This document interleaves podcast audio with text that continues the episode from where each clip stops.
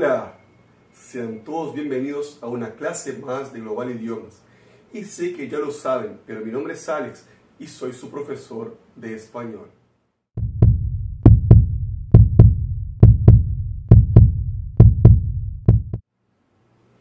Muy bien, hoy vamos a hablar sobre los colores. Ta, ya sé que van a decir que lo saben. Impecable. Pero vamos a verlos igual. Bien. Acá tenemos todos los colores, por lo menos los básicos, y sus nombres y sus traducciones al portugués.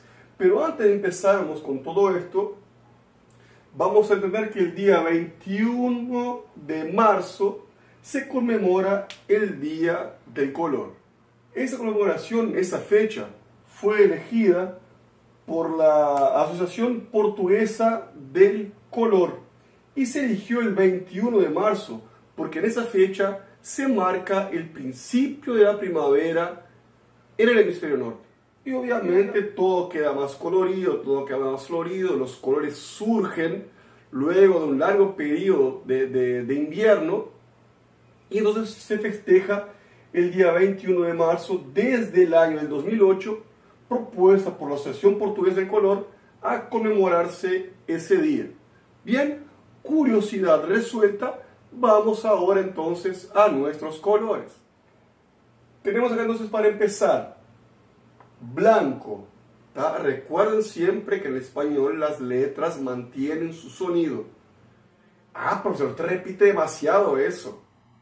Lo repito porque es necesario para que entiendan que la fluidez del idioma también pasa por la sonoridad de las letras y sus pronuncias. ¿Bien? Entonces vean, blanco es branco. Beige es beige. Beige, ¿eh? beige. Amarillo o amarillo como se dice en Argentina, o amarillo, como se dice en Chile, es amarelo en portugués. Amarillo, amarelo. ¿Bien? Naranja. También es muy común que acá por Sudamérica digan, además de naranja, anaranjado. Anaranjado. Para el color naranja o laranja del portugués. Rosa también puede ser llamado de rosado para cor rosa en el portugués. Rosa, rosado. Azul. Ya tenemos el azul claro y azul oscuro. Para azul claro o azul escuro. Azul. Vean que Z, la letra Z Z, va entre dientes. Z, bien, azul. Rojo para vermelho. Rojo, ¿recuerdan? Romario, Ronaldo. Rojo. ¿Bien? Acá. Violeta para el violeta del portugués. También este sonido, esta V, tiene sonido a veces de B principalmente en Argentina y Uruguay. Violeta, violeta. Ya Colombia y los demás países marcan la letra V y dicen violeta. ¿Bien? Quedando todavía más parecido al portugués. Pero acá en Sudamérica, en el extremo sur de América, Uruguay, Argentina, esa región, también se puede decir violeta. la letra V es marcada con un sonido de letra B, pero es raridad, ¿sabes? Violeta morado.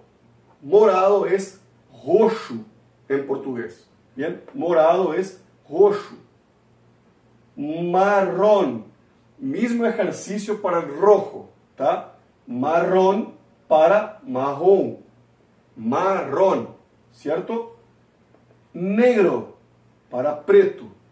Negro, preto. Gris, cinza gris, cinza. Lila, lilás, lila, lilás.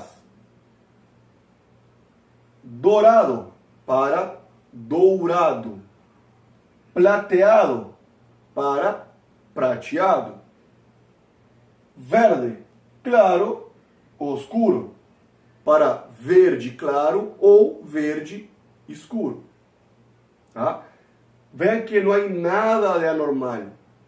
Pero ¿por qué yo les pongo clases que parecen ser, ser tan obvias?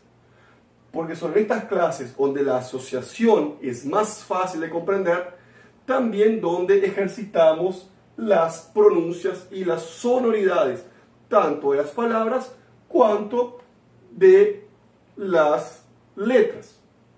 Bien, llegamos hasta aquí y es un gusto enorme. Y te digo desde ya que te espero en la próxima clase. Y no te olvides, en el libro hay mucho más y ejercicios para aprofundar estos datos. Te espero la próxima.